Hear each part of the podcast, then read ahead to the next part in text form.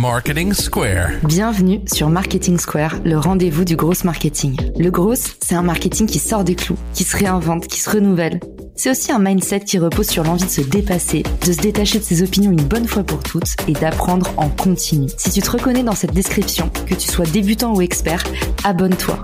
Ce podcast va devenir ton meilleur allié. Je suis Caroline Mignot, grosse marketeuse et entrepreneur. Et chaque semaine, je partage sans compter des astuces concrètes, des méthodes actionnables, des idées utiles pour faire grandir ton business et rester à la pointe des nouveautés. Ce podcast est rendu possible par Iconosquare, une plateforme qui vous permet de gérer tous vos réseaux sociaux au même endroit et d'extraire des rapports détaillés. Depuis les ressources de l'épisode, vous avez un lien qui vous permet de générer vos premiers rapports gratuitement. Bon épisode Bonjour à tous et bienvenue dans l'épisode 100 de Marketing Square. Je dois vous dire toute la vérité, aujourd'hui j'enregistre un dimanche à 2h du matin parce que j'ai tout simplement pas réussi à faire cet épisode avant. Pourquoi? Parce que c'est l'épisode anniversaire, c'est l'épisode euh, des 100 épisodes et euh, pour moi l'aventure du podcast ça a été la plus belle chose qui me soit arrivée en 2021. En septembre je lance Marketing Square et je me donne un challenge, un épisode par jour pendant 30 jours et ben en fait j'ai tenu 50 jours à ce rythme là le nombre de lettres d'amour que j'ai reçues, j'ai jamais eu ça euh, de ma vie, même euh, sur LinkedIn, sur Clubhouse, sur d'autres réseaux sociaux. Et pourtant, c'est pas faute d'y avoir passé du temps ces deux dernières années. Je voulais vous dire que ça a été une énorme surprise pour moi quand en décembre, euh, j'ai été dans les coups de cœur Apple Podcast de l'année. Et là, je me suis pris des milliers d'écoutes en plus. J'ai quasiment doublé mon nombre d'écoutes en un mois. Et là, je me suis dit, OK, il se passe vraiment un truc. Mais voilà, je voulais insister sur le fait que je fais ma petite sauce. Souvent, je suis en déplacement. J'ai juste un micro le micro rod, pour ceux que ça intéresse, je vous ai mis tout mon matos sur mon un de mes derniers posts Instagram, l'avant-dernier post Instagram. Vous allez voir à quel point c'est frugal, à quel point euh, il n'y a pas beaucoup d'installations derrière mon podcast et, par contre il y a beaucoup euh, beaucoup d'amour pour mes invités, beaucoup d'envie de mettre en avant pas les têtes d'affiche qu'on voit tout le temps, mais les vrais généreux qui sont aussi souvent bah, des vrais timides et je voulais pas qu'on monte tout le temps les mêmes personnes, qu'on entende tout le temps les mêmes parler. Donc j'espère qu'en fait la mixité que vous avez dans le podcast, que ce soit dans les dans les genres, dans les races, dans les sexes. En fait, j'espère que cette mixité-là, vous la ressentez parce que aujourd'hui, je trouve que le monde du podcast en manque cruellement et c'est aussi pour ça que j'ai lancé Marketing Square. J'ai décidé dans, dans, cet épisode de me livrer un petit peu et c'est, je pense, c'est aussi pour ça que j'ai, voulu retarder l'échéance. C'est parce que c'est vraiment pas un exercice euh, facile pour moi.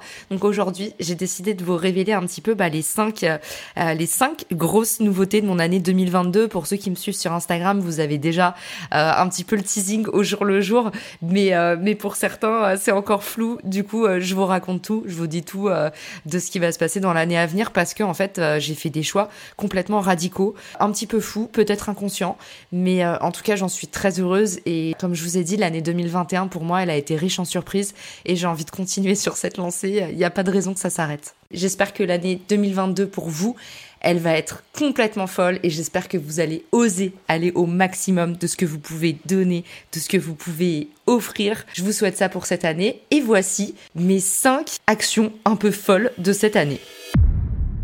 Première action un peu folle, je rejoins l'équipe de Refer. Refer, c'est un produit dont je vous ai pas mal parlé. Je suis tombée complètement amoureuse du projet en juin dernier.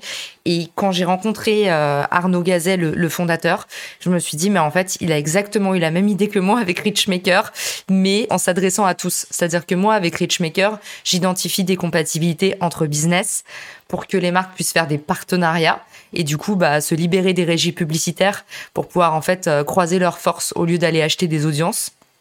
L'idée de Refer, c'est aujourd'hui dans ton réseau, il y a forcément quelqu'un qui peut t'aider à atteindre la prochaine marche. C'est exactement la même vision de rapprocher des gens, identifier des synergies et donner des moyens aux personnes d'être autonomes. Et aujourd'hui, ça j'y crois dur comme fer, à l'âge où on est en train de tout décentraliser, au moment de l'avènement du Web 3, je pense qu'en fait, il faut juste réfléchir tout le temps comme ça. On doit donner la possibilité à chacun de créer sa propre valeur.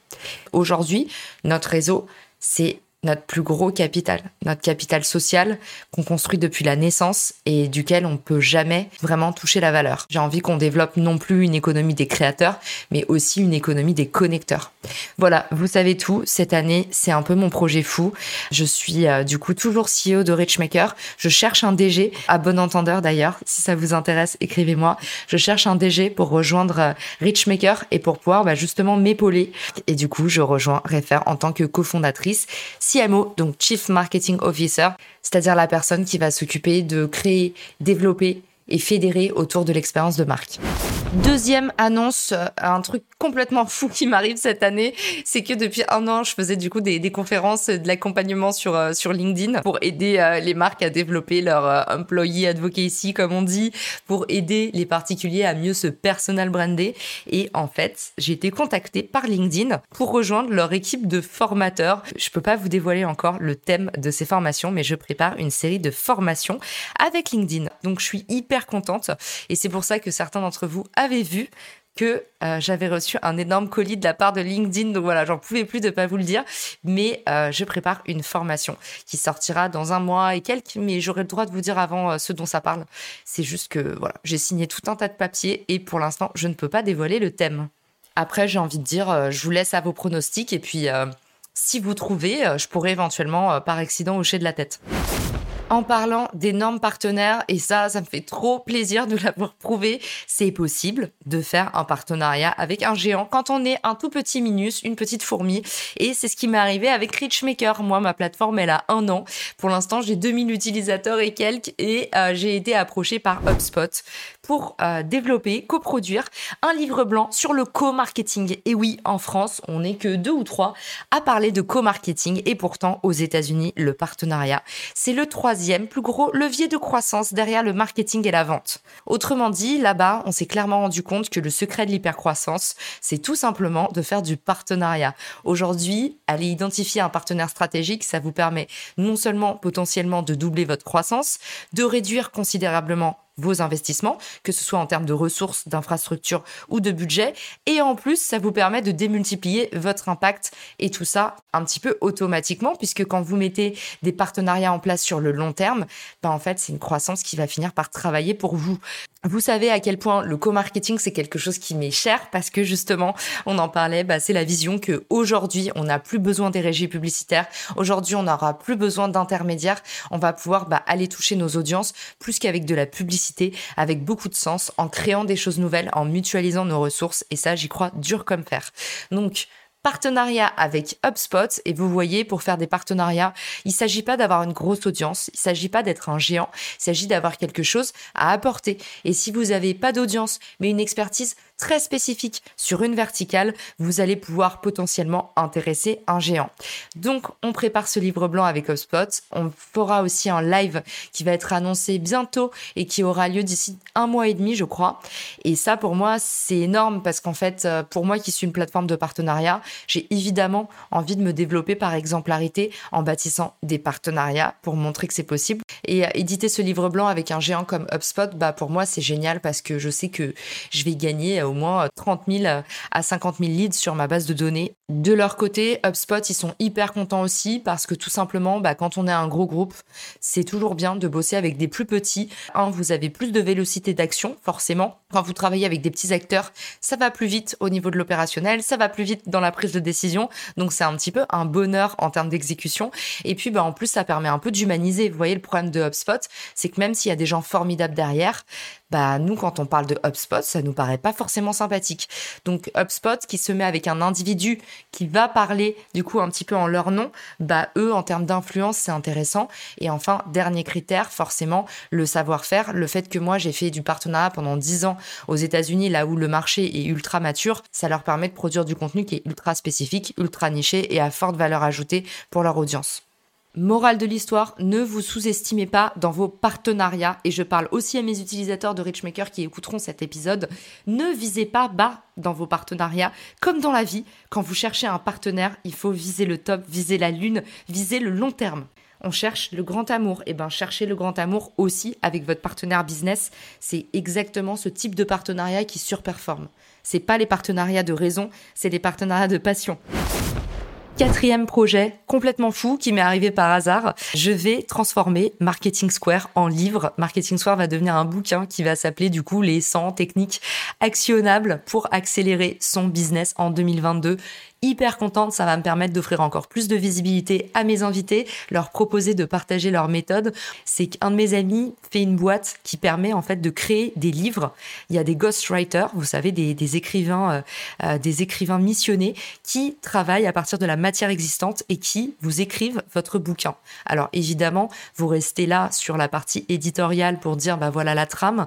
Vous leur fournissez toute la matière de ce que vous avez déjà écrit et eux en fait, tels les lutins du Père Noël, vont mettre tout ça en musique pour que euh, bah, ça ressemble vraiment à un bouquin prêt à être édité. Derrière ça, complètement par hasard, il y a un mois et demi sur LinkedIn, il y a un très bel éditeur qui m'a contacté et qui est en train de se positionner. Donc on n'a rien signé pour l'instant, mais c'est hyper excitant parce que j'aurais jamais pensé qu'on me propose d'écrire un bouquin. Et puis bah autant je n'avais pas trop le temps de le faire, autant là ça va être génial et je sais que je vais pouvoir non seulement absorber la charge de travail, mais aussi lui offrir une belle visibilité puisque tous les invités vont repartager le bouquin. Donc je pense que ça va être une très très belle campagne d'influence aussi.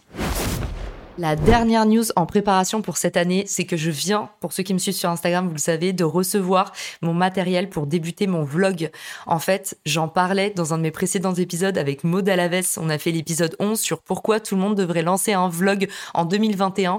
Et ben, ça m'a pris un petit peu de temps parce que j'avais mes sujets. Mais là, je me suis décidée, je vais tester le vlog et du coup, je vais vous montrer un petit peu les coulisses de ce qui se passe dans cet appartement que vous voyez dans les lives, cet appartement où euh, je tourne aussi Marketing Square. Et en fait, l'idée c'est aussi de dédramatiser la création de contenu. J'ai beaucoup de questions autour du fait de ah comment tu fais pour produire? Le contenu, ça prend du temps, en plus ça coûte beaucoup d'argent de s'équiper. Et en fait aujourd'hui, avec beaucoup de volonté, vous êtes vraiment capable de faire des merveilles. On a aujourd'hui des outils, on a la capacité de pouvoir déléguer facilement, simplement, beaucoup de flexibilité. Donc il faut en profiter. Et ce que je vais mettre en avant à travers ce vlog, c'est aujourd'hui tout le monde est capable de créer du contenu, tout le monde est capable de lancer son activité de consulting, tout le monde est capable de lancer un SaaS avec un associé qui déchire. Et du coup, je vais vous montrer un petit peu bah, comment euh, je jongle avec tous mes projets et euh, mes indispensables, c'est-à-dire les bonnes méthodes de travail et puis bah, aussi euh, le matériel qui permet de se lancer sans trop se mettre à risque.